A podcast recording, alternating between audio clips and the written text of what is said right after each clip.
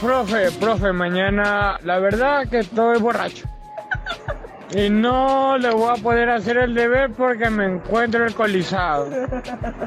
Si usted me permite dar un chance de un día más, y yo sácate, le doy el, la lección, el deber. Deme, deme un chance, profe, usted también se ha emborrachado, compréndame. Gracias. Que tenga buen día. A mí lo que me parece chistoso es que el man piensa que va a conmover al profesor con esa voz. Y el que está riendo debe ser el monitor. no somos tan diferentes. Una vez con Alejandro, Alejandro se emborrachó y siempre vomitaba y una vez le pagó a un indigente para que tapara el vómito. Eso es miedo, yo nunca recuerdo eso. Lo que sí me acuerdo una vez fue que yo me lavé la cara con mi vómito. Si es así, me acuerdo bien, weón. Yo tratando de impedir y me pagué la jeta y vómito, weón. Pero así jugada, weón. Así como se se va la jeta, así. Dale. ¿Y cómo le quedó la piel? Ah. Pues véame. Notarás la diferencia. Usted se ríe, weón, pero sí pasó. Qué sí. porquería yo, weón. ¿Y sé por qué hizo eso? es que lo que le digo, yo intenté impedirlo, weón, pero no. No pude. Y es que usted cuando llegó a la universidad no tomaba mucho. Y saliendo tampoco, pero pues ¿quién les decía algo a ustedes?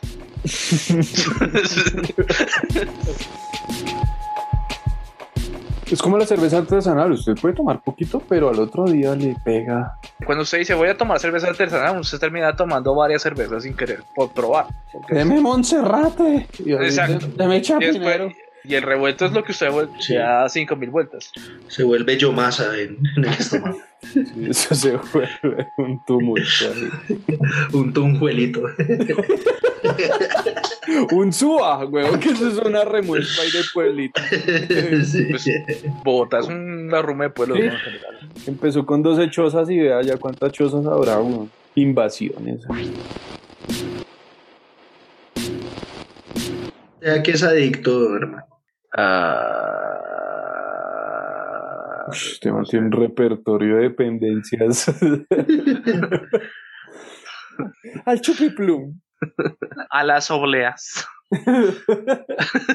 Al capitán frutonita. ese chicle, ese chicle súper viejo. Eh, no, yo la verdad estoy decepcionado. Yo, yo, no sé por qué soy tan aburrido. No tengo nada interesante en mi vida. yo soy ludópata y adicto a las tajadas y al sexo. que compartan ahí, ahí, mándese una sí. cuña que usted es todo guapo para eso. Claro. Usted me hace el favor, abre el Instagram, le da a buscar, le pone arroba garajero raya el piso y ahí nos puede encontrar. Encuérdnos su maravilloso perfil con trailers, con historias, con todo el recuento de, de lo que ha sido esta trayectoria radial por internet. Este resurgir. Y pues lo comparte, comparte las historias, se lo manda a toda la gente que, uy, yo tengo un amigo abogado, que tengo una amiga en, que es webcam, venga a ver. un astrólogo o algo. Un astrólogo, ay, que mi amigo es cáncer. Dígalo de los audios, dígalo de los audios. Ah, sí, que manden audios garajeropodcast.gmail.com donde usted puede escribirnos, comentarnos y darnos ideas para un capítulo y para que presuma con sus amiguitos o su pareja con la que estar mamado estar viendo como por año y medio y verla una cara todos los días. ¿Y usted por qué trajo eso? No, Esas semillitas que son. Ay. El ermitaño. Hoy vamos a hablar de temas aparentemente ilícitos. Vamos a ver qué tan cierto es. Uy, hijo de madre. Y... y creo que vinimos donde la persona. Aquí se los tengo porque como que ellos necesitan mucha ayuda. Bueno, yo también. Ay, ah, no crean. Les vamos a formular. ¿En qué Doctora. presentación? No sé, a eso venimos. Doctora, ¿quién eres tú y por qué estás acá? ¿A qué te dedicas? Y nos fuimos. Mi nombre es Natalie Bolaños Terán. Soy médica egresada de la Universidad de Manizales. Tengo una experiencia en manejo con cannabis medicinal hace aproximadamente cuatro años. Cuatro años, cuatro años, cuatro años. Estoy estudiando una maestría en cultura y drogas en la Universidad de Caldas. en el aspecto terapéutico con sustancias psicoactivas y en este caso con cannabis medicinal. Ingreso a toda esta área por algo muy importante con el abordaje de dolor crónico. Y verifico que uno de los componentes ayuda a especialmente a esos pacientes que no tienen buena calidad de vida, pacientes postrados en cama. Entonces, en este momento ya mi afán de poder investigar, de poder trabajar, me vinculo a ser estudiante de la maestría de cultura y drogas, que es un, un área muy interesante. Cuando se arranca esta revolución de regulación de cannabis medicinal en Colombia, no había ningún lugar para este tipo de tratamientos y eso hay que tenerlo en cuenta, que existen muchos médicos desde hace muchos años atrás que han trabajado rigurosamente pero no habían tenido un lugar habilitado, un lugar habilitado, un lugar habilitado. Fuimos el primer consultorio habilitado para el abordaje de cannabis medicinal. Allá hacen asados. Asados De fin de año. Sí, de fin de año. Ese pico de gallo. Ese chimichurri. Ah, ¿Con qué adoban la carne? sí. Yo quiero acá hacer una pregunta. Eh, a ustedes, muchachos, ¿han consumido? ¿Van a consumir? Ah, yo he consumido, pero voy a decir que me ha ido mal porque realmente no me ha hecho absolutamente nada cuando la tomo. La masco. Me mando una cucharada. Y lo que pasa es que, Milo y se la jata. o sea, la primera vez que fumé, bueno, eh, que ingerí, eso fue en bicicleta para acampar en un potrero. Pero yo no sé. un potrero. Es Hola, más excitante lo que usted piensa. El caso es que fue para allá, yo, ay, voy a ser amigos, voy a ser amigos. Me dieron un poquito y pues no me hizo nada y me fui a dormir. Pues al día siguiente conté esta misma historia y me dijeron, no, pues que a usted sí le funcionó, los síntomas de la droga sí se tener sueño. Pues sí, pues yo asumí que era más que nada que estaba, era cansado por montar bicicleta, pero finalmente esa vez no me hizo nada. No se sabe qué, qué tipo de variedad estaba utilizando. Una selga. Sí. Sí, yo sé, un cilantro ahí. Estoy ilusionado y voy a hacer malote porque voy a fumar varias Juanas y ve. Sí, Yo en mi caso sí, muy poco. Es que desde de cuando chiquito mi papá me pegaba porque llegaba con los ojos rojos, Echando heroína por dándole al bazuco. y tenía era que ir al oculista porque tenía alergia. Y pensaba era que me decía marihuanero. Y entonces le cogí como fastidio. Ya cuando llegó como la edad de probar, de probar, de probar. A mí sí me pasó fue que la usé por un tiempo, pero era más como para pendejadas, verme con amigos, reírme un rato, coger y leer un libro, ver una película y cosas así, ¿Qué relajarme. Coger. Poder- eh, en ese orden. Y, Al mismo tiempo coger y leer pero un libro. Un audiolibro hasta le creo. pero- Ay, chisto. Yo soy una historia de vida y usted ahí. Eh, me ensimismaba y empecé a tener como unos ataques de ansiedad. Pues para mí dejó de funcionar. Entonces no sé cuál sea el caso más tétrico acá de los tres de ¿Cuál, da, repente se cuál da más lástima? Los tres casos. Nadie sabe el origen, qué componentes en ese cogollo, en esa marihuana tenía. Puede afectar de diferentes formas en el organismo. Y es por eso que se necesita tener esas características tanto para el usuario de forma recreativa como medicinal, que es mucho más estricto. Doctora, ¿usted fuma? No pega. ¿Usted No. pega? Sí, la palabra es usted pega. no lo utilizo con esa vía de administración. Si en tal caso lo utilizo es con cápsulas, con unas gotas, puede ser para ansiedad, para relajarme, para La gripa. dolor. Para la gripa no, Un exnovio demasiado peligroso. no tampoco. No Con el dealer. Juanqui, ¿por qué estás así llevado? Es que estoy consumiendo marihuana. Y si yo quisiera volver a fumar, yo no fumo hace como siete años, ¿eh? ¿qué lo pienso? Ya vendría a ser el abordaje médico. Si en esta parte es el aspecto de ansiedad, de estrés, hay dos tipos de componentes, unos psicoactivos, que una sobredosificación o una pequeña dosis altera el sistema nervioso central. Y hay otros componentes no psicoactivos que tienen otra funcionalidad. En el caso de este manejo de ansiedad, de depresión, se puede utilizar. Venga, lo abrazo, hermano. Gracias. Entonces, ahí Así, se compadres. puede utilizar un componente rico en CBD, en cannabidiol, que a nivel ya cerebral, algo que se llama sistema serotoninérgico, que empieza a modular el estado de ánimo y la parte emocional lo regula. Pero para eso, ¿qué se necesita? Una valoración médica. No nos acostumbremos a lo tradicional. Por ejemplo, alguien con dolor, acetaminofén, 500 miligramos cada 8 horas. no. horas. No. Ahí es donde viene lo interesante de esta área de cannabis medicinal, que al tener tantas variedades, tantos componentes, el organismo también es uno solo. Tenemos que tener una estandarización, una forma de abordaje muy especial, no tradicional, porque todas las personas son diferentes, son diferentes, y tener el control continuo. Y eso es lo que nos regula la norma hoy en día y así debe ser. Entonces, pues, sea una persona muy responsable, sea una persona muy responsable, una persona muy responsable. ¿Qué variedad? ¿Hasta dónde puedo llegar? ¿Qué le va a dar? ¿Qué componentes? ¿Cómo lo está fumando? ¿Y qué es lo que yo quiero sentir? Una persona muy responsable. Sea una persona muy responsable. Entonces, quiero tener relajación, quiero tener euforia, voy a bajar el dolor, puedo dormir con lo que voy a fumar o con lo que voy a consumir. ¿Qué lo va a utilizar? Y en el caso de Diego, es más como de llevarle este capítulo al papá o, o, que me vuelva a pegar, retomar esa bella costumbre. Miquel, ¿ya te enteraste de lo del hijo de don Memo? ¿Alex? Sí, está internado en un centro de rehabilitación. Primero estaba consumiendo mota y luego se siguió con todo lo demás. Todo por querer legalizar la mota y que por su culpa los menores la consumen. Son unos inmorales. Y sin valores familiares. Viendo las exageraciones también en testimonios que dicen que supuestamente el cannabis es capaz de curar el cáncer.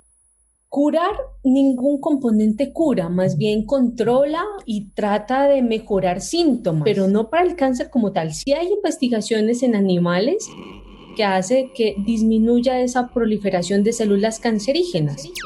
En algunos estudios se ha realizado. No se han realizado estudios estrictos en humanos, pero el cannabis medicinal hoy en día a esa población que tienen diagnósticos de cáncer sirve muy bien para los síntomas secundarios a esa terapia tan agresiva que es tipo quimioterapia y radioterapia. ¿Cuáles? De choque. Dolor crónico, vómito, falta de apetito. Entonces, ricos en THC generalmente nos ayuda para bajar la intensidad del dolor, bajar la intensidad del dolor y se produce la disminución de esa sensación de náuseas y vómito que generan esas tipos de terapias tan agresivas en el organismo. Oye, doctora, mira que la vez pasada nosotros estábamos en la iglesia y te cuento, estábamos con unos amiguillos.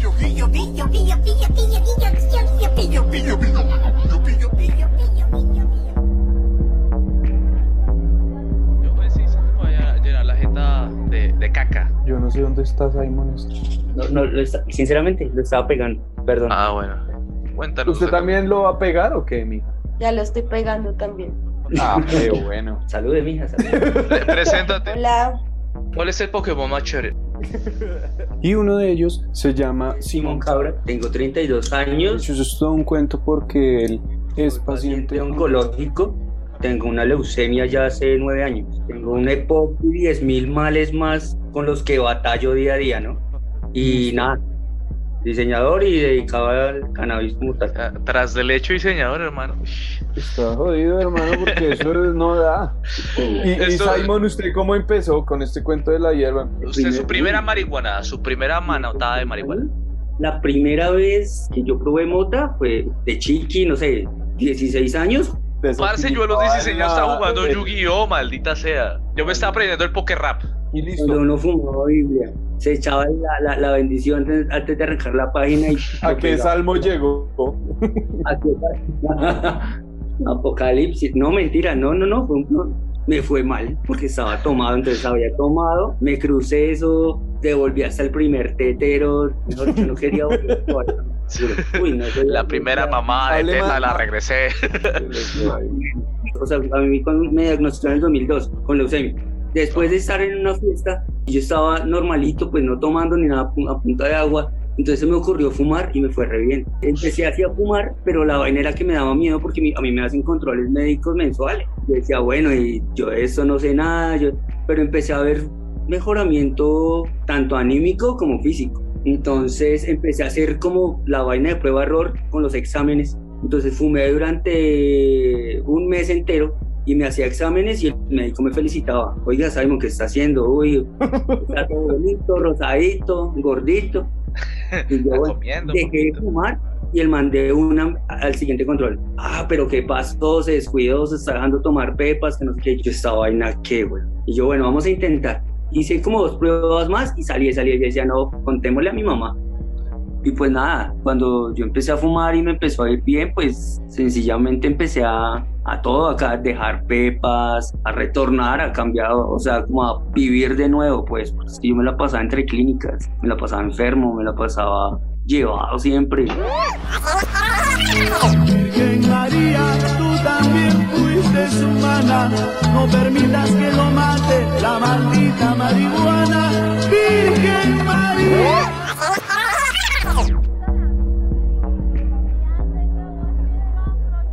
Usted comenzó una mejora, o sea, esa mejora es como emocional, como anímica. Bueno, a mí me dio leucemia y yo estuve re mal. Yo estuve en coma mucho tiempo, tuve una infiltración de leucemia en el pulmón, estuve hospitalizado durante cuatro meses. Cuando me diagnosticaron me daban ocho horas de vida.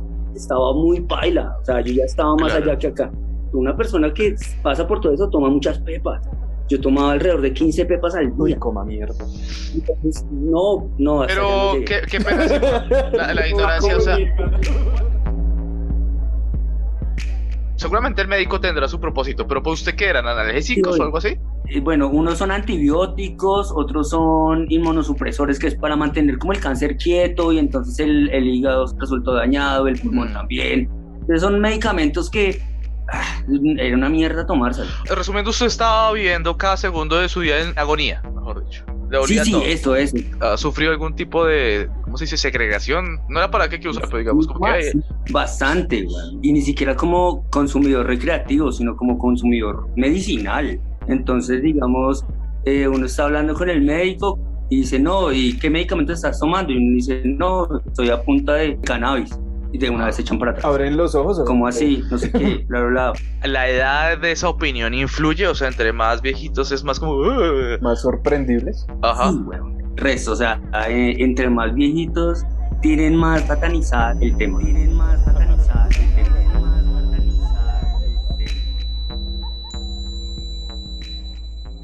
En este caso de este paciente y muchos con este tipo de diagnósticos de cánceres, puede que ese sistema endocannabinoide esté muy alterado. Entonces, por medio del cannabis se regula y empieza a tener una muy buena respuesta terapéutica. Respuesta terapéutica.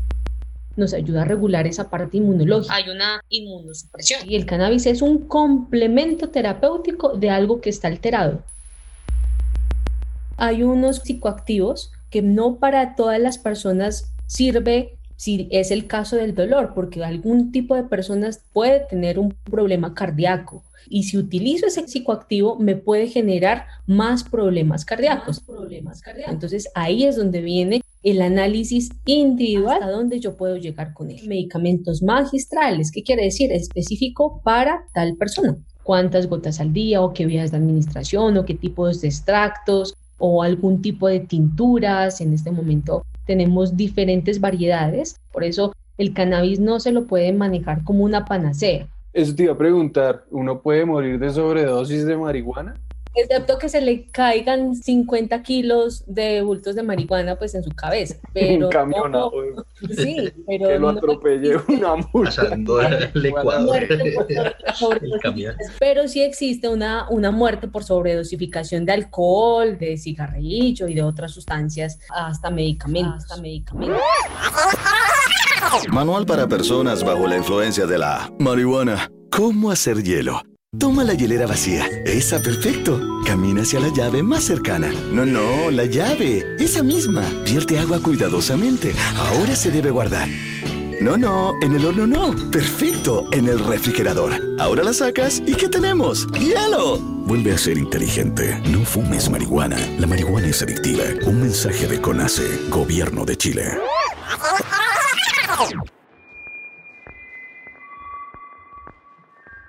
Doctora, ¿te ha pasado algo raro así con un cliente, paciente? Algo que tú digas, uy, pero esto sí está muy raro. Muchísimas. Una de las anécdotas, hace unos años, cuando apenas arranqué, me llegó una paciente con un dolor cerebral secundario a un cáncer. Se le consiguió un extracto, un medicamento casi puro, que era unas 15, 20 gotas cada 4 o 6 horas. porque ese dolor era tan agresivo, entonces ella modulaba ese dolor con la administración de esas gotas y también con morfina. modulaba ese dolor. Un domingo llegó uno de los nietos y le dijo a la abuelita que tenía dolor de cabeza. Entonces la abuelita, muy querida, muy amable, le dio 20 gotas de Bajo cannabis. medida la viejita. Pero el problema que el dolor de cabeza del nieto no era un dolor de cabeza orgánico, sino tenía la borrachera encima.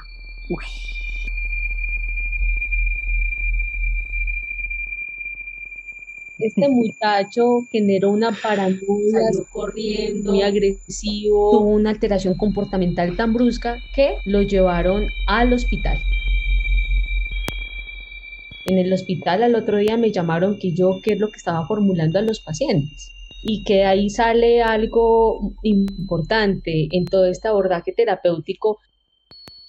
Yo al paciente le indico esta dosis por sus características, pero ya el paciente es el responsable de repartir el medicamento a otra persona. Sí, no. El man quedó en un viaje, qué envidia. Entonces, de ahí sale algo que nosotros utilizamos y que en la parte legal lo añade, algo que se llama un consentimiento informado. En el momento que el paciente llega a la consulta, nosotros eh, enviamos un documento para que ese paciente sepa que el tratamiento es específico e individualizado. Y que si quiere tener ese medicamento o darles a otros familiares o pacientes, a otras personas, pues ya es responsabilidad de él entonces, después de esa experiencia, he generado un buen rigor en la atención a los pacientes, especialmente en este caso de cannabis medicinal por utilizar sustancias psicoactivas. O alejar a la abuelita. para que- También, ¿no? La abuelita estaba feliz bajando, pues que ese dolor se le bajó, pero pues, la dosis era para ella y no para el nieto. La abuela toda marihuanera. ¿Es posible que yo me marihuane oliendo el humo de alguien más? Claro, sí, por la vía inhalada, como el fumador pasivo y activo. ¿Será por eso que extraño ir al Stereo Picnic? Puede No, ser por eso. Calparque, que eso es como un porro todo lleno de babas dando vueltas por todo lado. No, pero yo no soy tan Porque hermano. aquí son chirretes. Porque Sí, ahí- eh, es, es humo de segunda mano de la mejor calidad. Y para nosotros los creativos, ¿cuál es la dosis? O sea, Ah, yo te cuento, nosotros somos los tres diseñadores. Por ser diseñadores uno ya es marihuanero. Todo loco, todo único. Ah, Como por decirle disimuladamente. Sí, como que uno huele a vareta todo el tiempo. Hay vainas para la creatividad, de verdad, lo que preguntaba Cami. Sí, y se utiliza con dosis bajas. La dosificación se la saca también con el peso, miligramos, kilogramo día. ¿Cuántas gotas va a utilizar en el día según su peso? su necesidad artística. Total. ¿Qué tal que, que tenga esa necesidad artística y usted me diga es que yo tengo un SOP? Se emociona dibujando. ¿Qué me dibujo? Tienen muchas funcionalidades. Hay unos que generan aumento del ánimo, otros que relajan, otros que generan insomnio, esas sensaciones de apetito, esas sensaciones de apetito, esas sensaciones de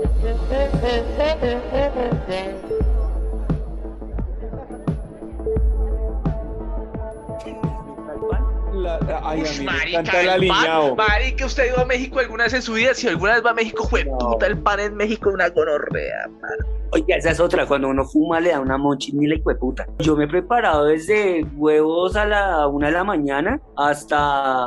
Uy, pero usted es muy proactivo, güey. Yo a la Qué a lo bien le paro por el hijo de puta. ¿Cuánto se demora haciendo un huevo con marihuana, güey? Unos güey- no, lo que se demora normal. eh, Con que- un embrión. Unas 3, 4 Acá horas, lo que se demora calentando la estufa que es eléctrica. Unos 15, 20 minutos. Pero usted es muy diestro, usted es el Jorge Royce de la vareta, mano. Yo no, Sí. yo- a mí se me quema todo. Sí. ¿Hay algo que sepa mejor con marihuana? Yo cocinaba y cociné unas barrabasadas brutales, güey. Una vez hice unos frijoles que quedaron feos, pero yo sabía que esa mierda tenía marihuana, me los mandé, güey. La traba fue brava, pero el nivel complaciente es brutal. Yo decía, no, ni mierda, no voy a perder un gramo en esta hijo de puta. A mí una vez me tocó echarme una leche radioactiva con chocolisto. Pues es Esto fue una mierda asquerosa. Sabe a chicuca. Y le echaron, y tras de leche, le echaron dos totumadas de Nestlé. O sea, y me tomé eso y... Tips culinarios con Bastián. Y yo decía, no, esto no me pegó. Y a las dos horas va y me patea. La gente compra comida así canábica y se la come y hace lo mismo de base. No, eso no me pegó. Eso no hizo nada. Así, mirando la pared y cagados de la risa.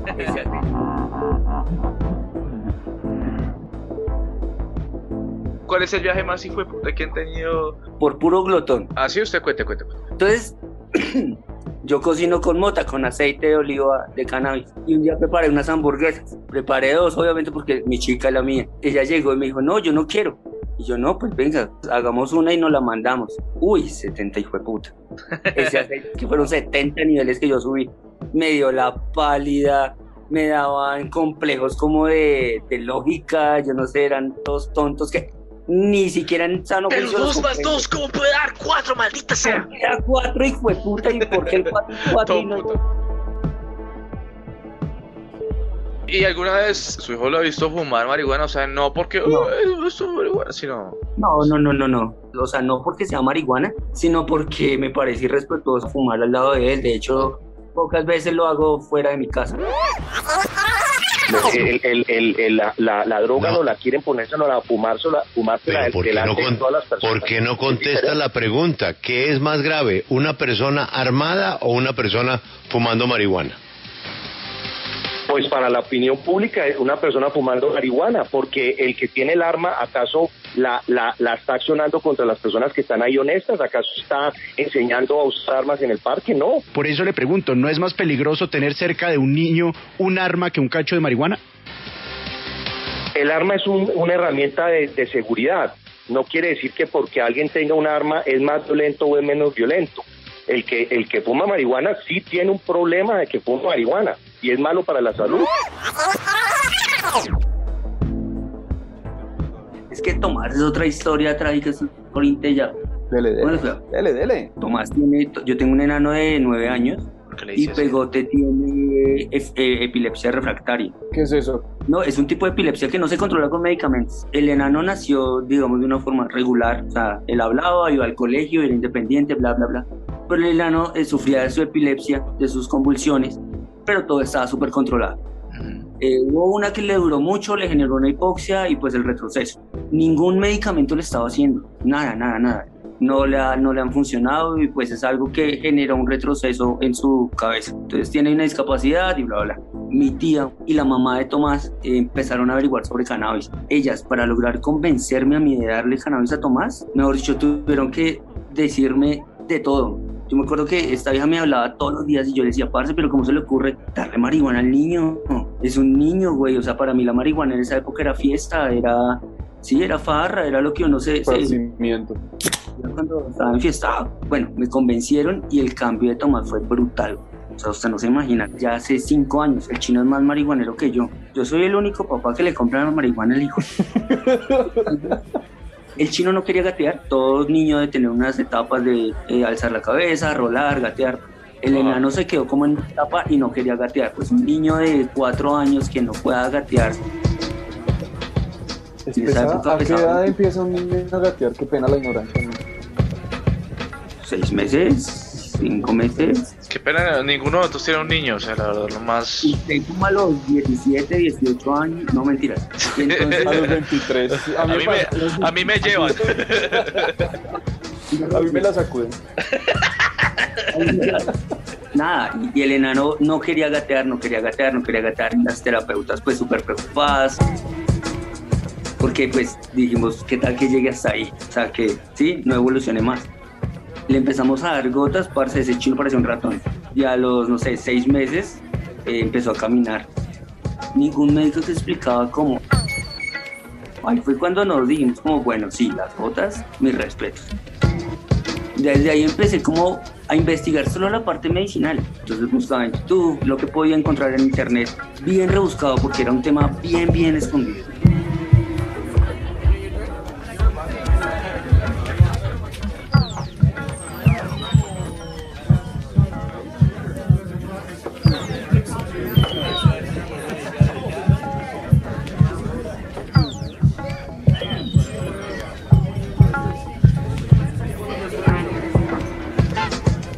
Es un área muy difícil de manejar a nivel social, a nivel médico, a nivel científico. Se está haciendo un trabajo educativo persistente porque se necesita. Se están haciendo poco a poco las cosas muy bien. Que llegará un tiempo en tener una respuesta más positiva, pero pues ahí vamos. Apenas estamos arrancando y ahorita estamos en un proceso educativo, un proceso educativo muy bonito. Es lo complicado porque todo el mundo le da pereza, todo el mundo quiere que todo sea facilito, que sea un top 10, eh, que sea en YouTube Top top 10 de las... 5, ojalá fuera 10. Sí, top, top 5 de las mejores marihuanas en Bogotá y así todo con cucharita. Entonces es muy feo. Los muy- infumables, sí. Sí, lo- sí, los infumables. es algo básico que se quiere generar a nivel universitario, que por lo menos existan herramientas, especialmente en personal de salud, que ellos son los líderes que van a manejar este tipo de tratamiento alternativo para diferentes pacientes. Así no, no le guste, así no esté de acuerdo, por lo menos que tengan unas herramientas básicas y que sepan que eso existe, para algo, pero existe.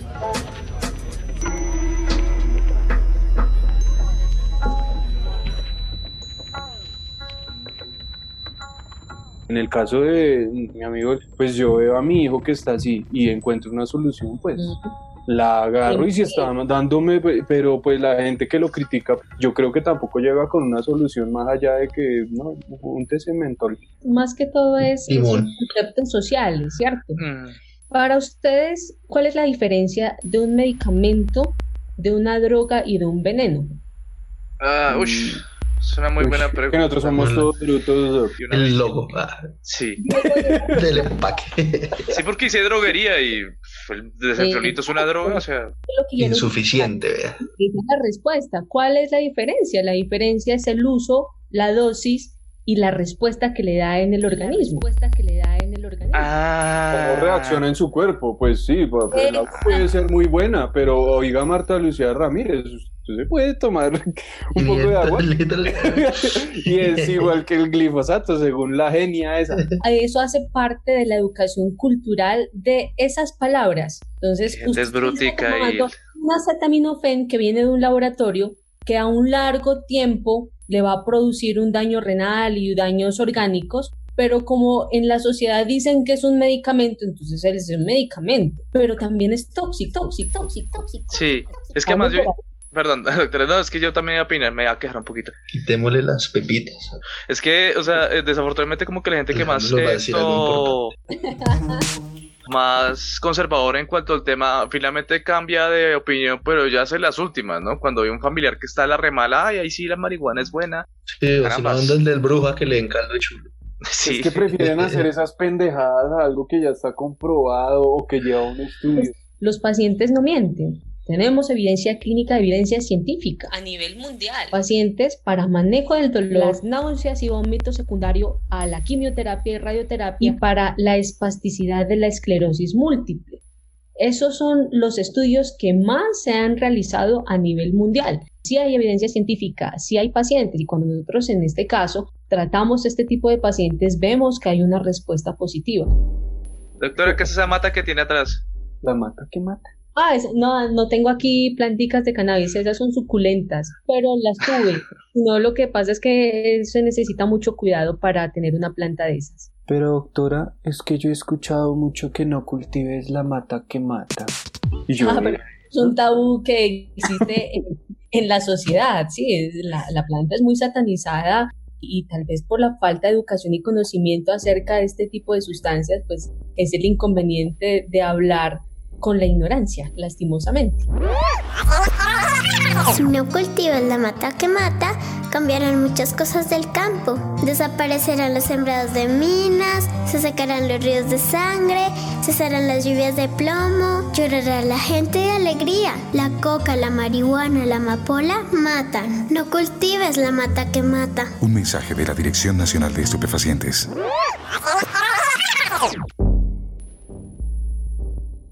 Es con la voz de un niño, es como, es que es como todo tan, una solución tan chambona. Pero es que las- eso, eso yo creo que también es, es vaina asociada al pensamiento marica de, de- de la televisión colombiana, que el papá hace que que al niño.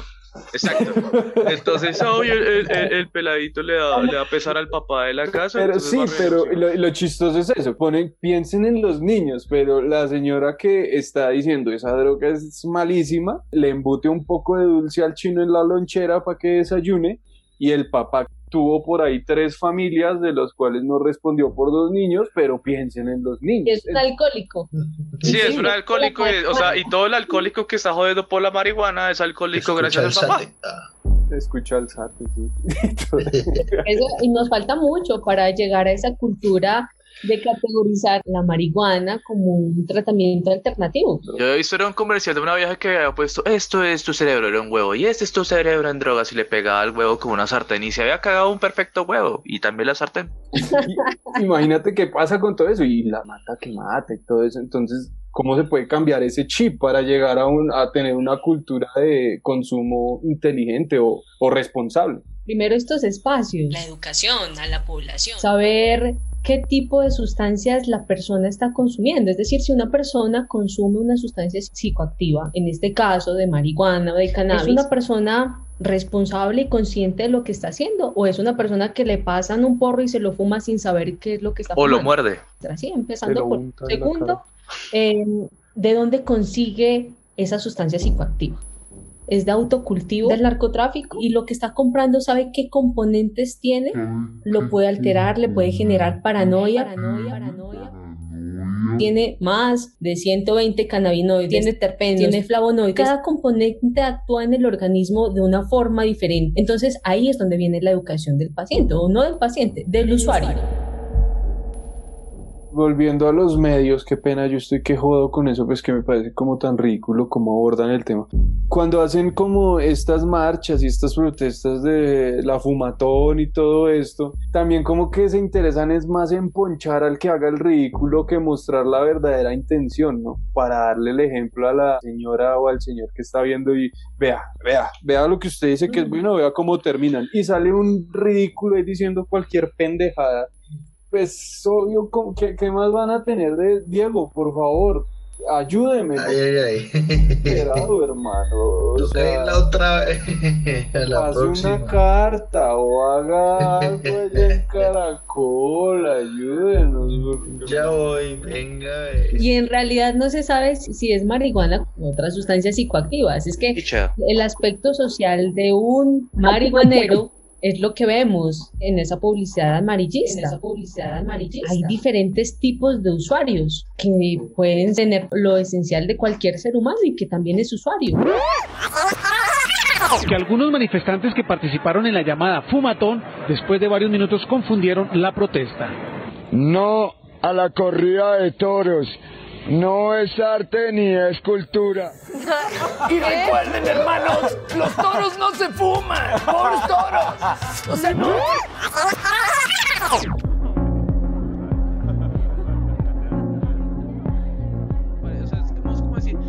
Más absurdo la, la, la doble moral que acá se ve, güey. Un día yo estaba en una reunión familiar, todos saben que consumo, todos saben que mi hijo consume, pero digamos dentro de mi casa, pues el tema es un poco más suave, por lados de mi mamá es mucho más suave, pues porque han visto como la rehabilitación de los dos. Pero un día estábamos haciendo una reunión y salió una noticia, algo pasó, como, no sé, fumigaron cultivos de marihuana, alguna vaina. Bien hecho, familiar así, uy, bien hecho, uy, es que acá ven con esa marihuana. Y yo le dije, pues, obviamente sin defender los cultivos ilícitos, le, le dije a marihuana, pero Tomás consume marihuana. Me dice, no, lo que el niño consume es cannabis. Y yo, tía, es lo mismo, exactamente lo mismo. Ahí veo dos cosas. Uno, el estigma que se le bota la, a la palabra, es que ni siquiera es a la planta porque muchos ni siquiera conocen la planta como es. Y dos, la desinformación tan cabrona que hay, por lo menos acá en el país, brutal.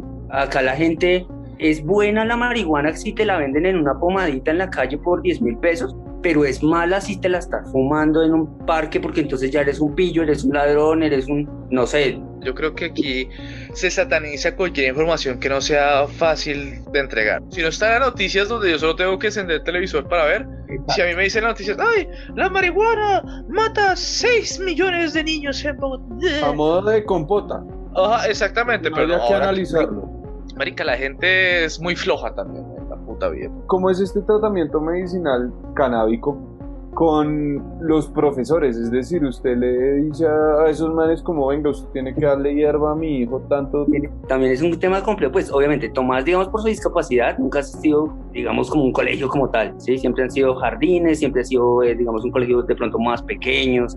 A nosotros nos tocaba darle, digamos, el medicamento a las siete y media de la mañana más o menos. Entonces, decirle a los profesores como, no, es que toca que le des dos gotitas, escasamente le dan Dolex a un chino en un jardín. Imagínese donde no, es que el chino viene acá a pegar, no aguanta. En las once.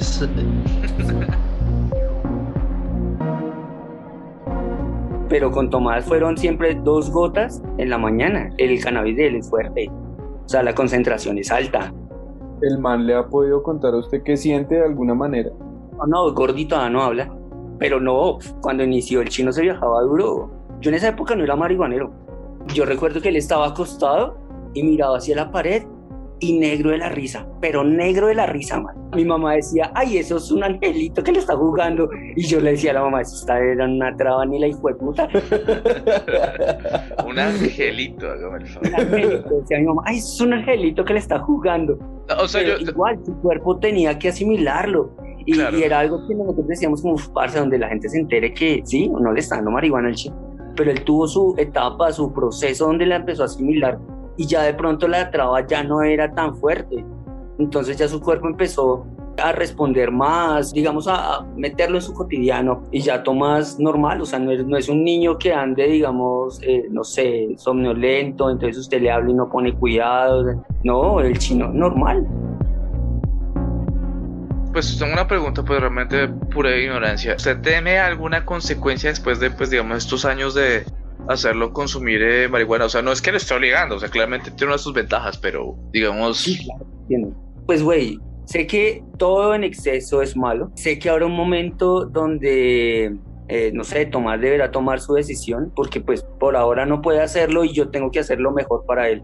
Entonces, con métodos como de darle durante seis días y descansar uno, darle una alimentación rica como en frutas, en verduras, bajas grasas, pero obviamente pues no podría decirle, digamos, si más adelante arrepentirme de haber hecho todo esto, ¿no? Porque pues igual es la vida de, de- de un enano. Cuando tenga la edad, pues decidirá en qué momento sigue o en qué momento cambia el rumbo, no sé.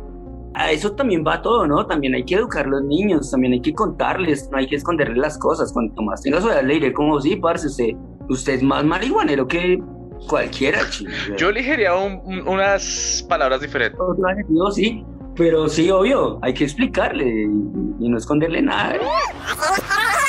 Yo podría salir con mis hijos tranquilamente a un parque. Legalizar es eso, poder consumir en cualquier parte, empezando por el título, eh, uso de cannabis recreativa. Entonces, si esto fuera un recreo,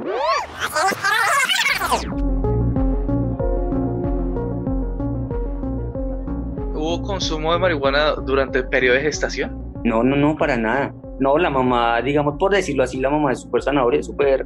Tomás era netamente regular, solo fue un mal momento, con mala suerte y ya. ¿Y ustedes han consumido otra droga que no sea hierba, digamos ácidos o perico? Ibuprofeno. Uno me da miedo. Obviamente yo con mis cuchos he hablado del tema, ¿no? A ellos les da pavor, digamos que yo más adelante, pues, pruebe algo más fuerte. O sea, no me trago las pepas que me salvan la vida, que modo... No, parce, yo no me puedo arriesgar así. Y si lo que quiere es pegarle a eso, hay sustancias que, que le ayuden. ¿Usted qué tal hace el amor? Espero que bien. Ay. Mija, ¿yo qué tal culeo? Eh, mi hijitica linda. ¿Qué hubo? Hola.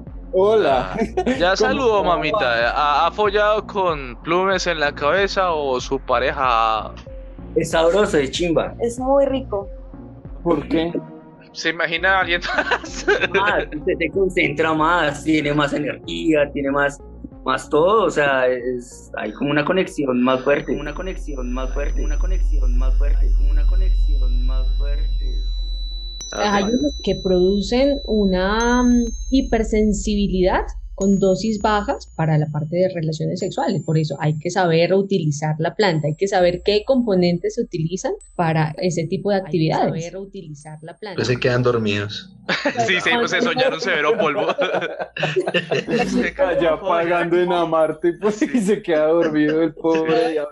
Oye, La es cierto, habitación doctora, lunar. doctora, yo sé que nada que ver, y de hecho nosotros invitamos a una ginecóloga, pero es cierto eso que hay, o sea, la gente se estimula si yo, po, bueno, si cualquiera pone marihuana específicamente en los genitales, Hay lubricantes a base de cannabis. pero sirven, o sea, es un efecto así que me, wow. No sé, es como depende de la persona, depende de la dosificación, pero Y claro, recétele unas goticas. Sí, porque le decían que unas gotitas y le receto un lubricante de marihuana. Yo, yo había escuchado que supuestamente también el efecto de la marihuana se, bueno, el cuerpo lo absorbía en las partes rosadas del cuerpo, eso que si las encías también, la lengua, lo que sea. Que ciertas partes también son rosadas, pues no. No tanto rosadas, más bien se llama la mucosa. Y a nivel vaginal, esta es una mucosa, entonces se absorbe más rápido el medicamento. Si nos vamos para la parte oral, se aplican las gotas debajo de la lengua. Para la parte también médica. Existen unos diagnósticos que se llama dispareunia, que quiere decir dolor en el momento del acto sexual. Para esa edad en que es premenopausia y menopausia, por la falta de lubricación, este tipo de sustancias ayuda a que exista una mayor lubricación y la persona no tenga... Por ejemplo, ¿la morfina de dónde viene? De un opioide. ¿De dónde, Bastián? ¿Qué hubo? De uno Usted me dijo ahorita. Yo sabía, no, yo sabía. Usted me dijo que sí sabía. No sabe nada. Yo sé buscar. Pues, la cannabis la marihuana se lo conoce como un afrodisíaco hace muchos años, desde antes de Cristo. Yo siempre me he preguntado, ¿qué hubiera pasado si algunos personajes de la historia hubieran sido marihuaneros? La primera marihuanera que empezó la tierra fue Eva.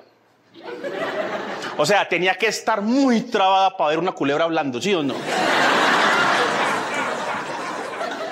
Es que imagínense ustedes a Colón bien trabado, parado frente a la reina Isabel y al rey. Parcero, jalo bien. Yo me he puesto a analizar cuando estoy desparchado y la tierra redonda, redonda, redonda, como un moño de vareta, así redonda.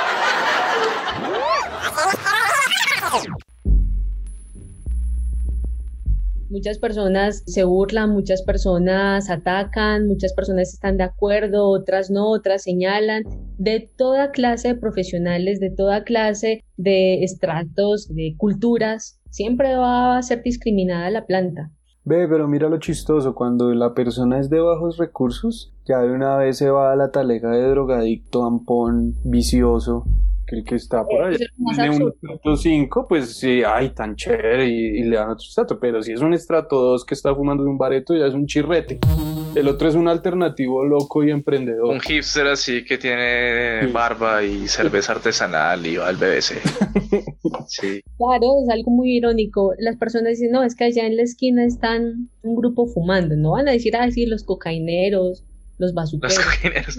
Pero, ¿y esta gente que fuma todo el día, eso ya tiene algún sentido?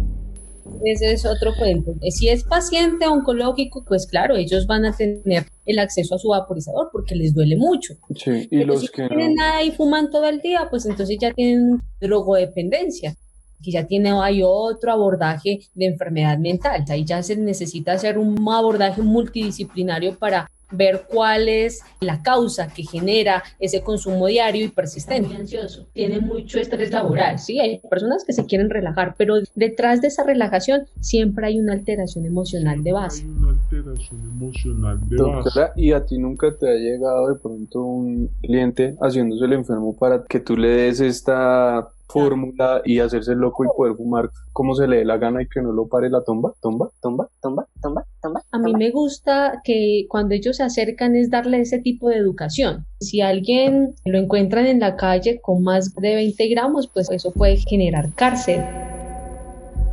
Pero ahí también va la educación en el usuario, en el paciente. Si es paciente de cannabis, los pacientes tienen su fórmula y tienen su certificado médico y ellos andan a traer ese papelito en cualquier lado porque ellos tienen ese riesgo que si en la calle una persona con falta de conocimientos del área pues le pueden quitar su medicamento. Y se lo toman enfrente así. Es que ahí es donde a mí se me hace que también está jodido el tema porque en manos de quién está esa categorización. Es decir, estamos en un país en el que los policías asocian un tatuaje o el pelo largo con un drogadicto o un ratero. Entonces se me hace como... Es un reto social poder educar a esos entes gubernamentales y hasta no gubernamentales.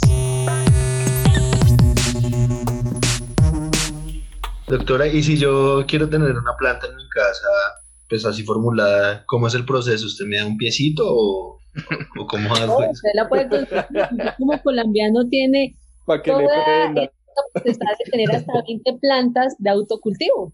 Se hace una fórmula magistral y ese medicamento va hacia la casa del paciente. Bien, y eso lo cubre la EPS porque pues ellos no cubren ni mierda. Hoy en día sí se encuentra el cannabis en una plataforma que se llama MIPRES, no sé si ustedes la han escuchado, que son medicamentos muy controlados. Ya se generan dos medicamentos, Sativex para esclerosis múltiple y Epidurex para epilepsias refractarias. Se mete a la plataforma y ahora, hoy en día, ya el gobierno le puede dar ese medicamento al paciente. ¿No han empezado a hacer convenio con Rappi? No todavía, Aún no están listos para esa realidad, para ese nuevo mundo. Mis puntos todavía no están Sí, listos. Todos, todos llevados, todos odios con tanto pedido. ¿Te has pegado algún mal viaje? No, pero sí mucho sueño, una somnolencia muy, muy fuerte cuando hay una sobredosación de algún tipo de cannabinoide. Ve, yo también sufro insomnio. Mejor dicho, me va a tocar echar para ese ¿Va a tocar consultar? Que me cojan de, de experimento.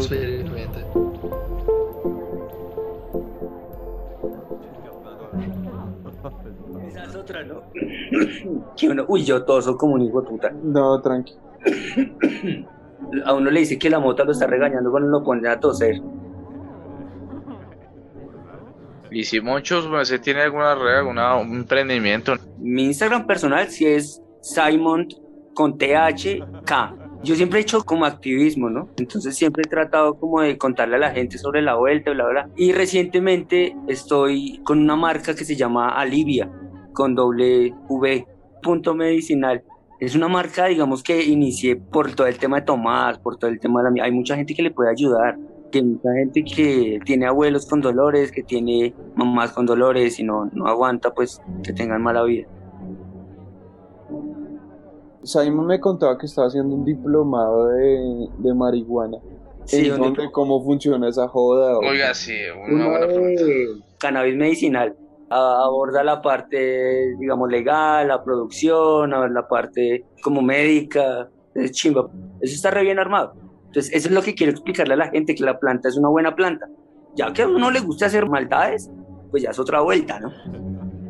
No, y bueno, porque de, de 20 estudiantes, 15 ya lo pegan. Entonces, imagínense esas reuniones después. de- ¿Y quedan empanadas o no? Esperemos que no, pues puta, están haciendo un diplomado que les va a caer. Salió bien caro y en la su maldita sea. Dice que uno no sirva ni para marihuanero. A lo bien. Manual para personas bajo la influencia de la marihuana. ¿Cómo sacar tu cuaderno de la mochila? Busca tu mochila. No, ahí no está. Busca bien. Sí, la encontraste. Vamos, tómala.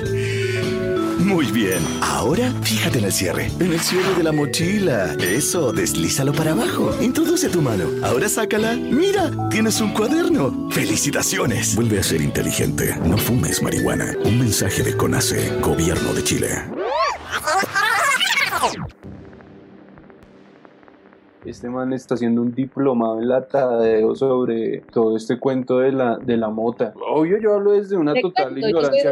de la- del diplomado en la UTADEO. Es que por eso lo preguntaba.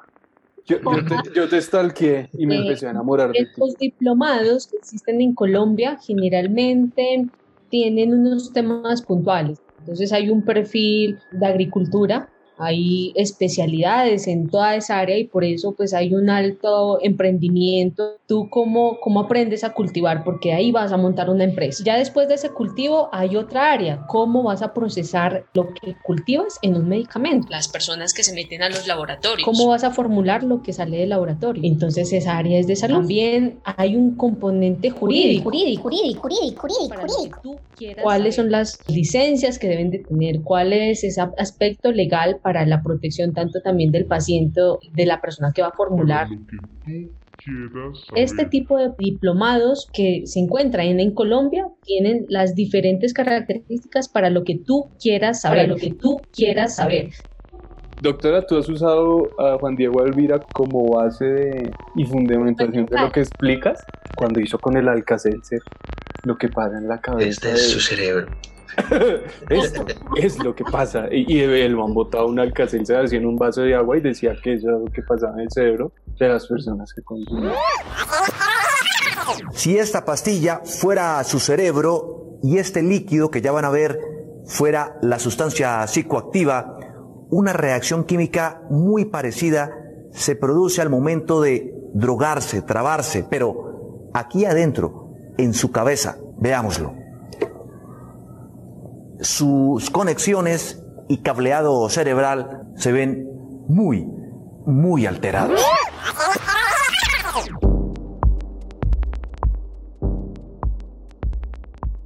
Doctora, ¿usted le han invitado a otro podcast? No, es primera vez. Ah, es Ah, que le van a ok. preguntar, que le han preguntado ya para nosotros preguntarlo porque se nos están quedando las ideas. Bueno, doctora, qué pena contigo eh, hacer no sé si preguntas de pronto muy bobas, porque pues, hay, mucha gente que nos escucha y fuma, pero ni sabe cómo lo hace. Entonces es chévere que nos escuche bien trabados. Exacto, ese, ese es el mensaje, que si las personas van a ser consumidoras, que sean unas consumidores responsables. ¿Y cómo estoy administrando ese consumo? ¿Por porro, por pipa? Eso pues generalmente no es lo ideal, porque lo que está haciendo es inhalando el humo, que eso es tóxico en el nivel pulmonar. Ser un Ustedes, doctora. Utilicen un vaporizador, utilicen diferentes destilados si lo quieren para la parte de usuarios recreativos, pero si ya es con la parte médica, pues busquen un profesional que te los puedan monitorizar, que los puedan acompañar en todo ese proceso de diferentes enfermedades. Sí, porque hay gente que fuma hasta en un taja lápiz. Y eso es- Sí, pero eso es la gente que fuma por, por contar que fumó un taja lápiz, hermano. Pero a esos pacientes toca indagarlos porque es que están fumando mucho. Yo estoy muy jodido, doctora. no, todo- Yo, yo doy mucha lástima, doctora. no, pues nada. No, ay, Pídale dos citas de una vez ahí. Sí, aparte camisa. ahí. ¿Dónde te pueden encontrar? ¿Dónde pueden tener Aprender más. contigo? Redes, Redes sociales. en redes sociales como Natalie Bolaños o como Canaf. Trabajo con ese equipo en el cual podemos aquí interactuar en tanto ya sea en la parte educativa, en el asesoramiento, en el apoyo o en la formulación de cualquier tipo de medicamentos a base de cannabis medicinal. Recetas para algo con cannabis. En el diplomado de la UTADEO hay un pelado que trabaja en toda esta parte de cocina, es espectacular. Él maneja toda la parte de gastro con cannabis medicinal. Ah, Uy, va a tocar ir allá a pedir un baby allá. Un arroz con huevos. Sí, un maíz pira canábico. Listo, no, pues doctora. Muchas gracias por la invitación, por este mm, espacio. Eh, espero pues que haya servido pues como esa parte de, de generalidades acerca del cannabis medicinal, que no lo veamos como un tabú, que no lo satanicemos, más bien que lo implementemos como un componente terapéutico alternativo. Está ayudando en gran parte a mejorar calidad de vida a muchas personas que tienen muchos padecimientos y enfermedades. Eh, esto es como la punta del iceberg y esperamos que consulten mucho más allá y recurran a, a la doctora porque de Sí, verdad porque que es- esta señora nos salió muy pila. De- Sí, no, total, o sea, igual lo que les dije, los que se les mencionó, básicamente tratan de buscarse una fuente oficial antes de comenzar a fumar marihuana. Por X o Y motivo, y aquí la encontramos, conste, no se les diga que no se les dio el favor. ¿O recomiendas ese podcast a los clientes cuando vayan a comprar marihuana? Claro que sí. Eso. Bueno, doctora, gracias. Doctora. Querida. Muchas gracias a ustedes. Feliz noche. Chao. Chao. Chao.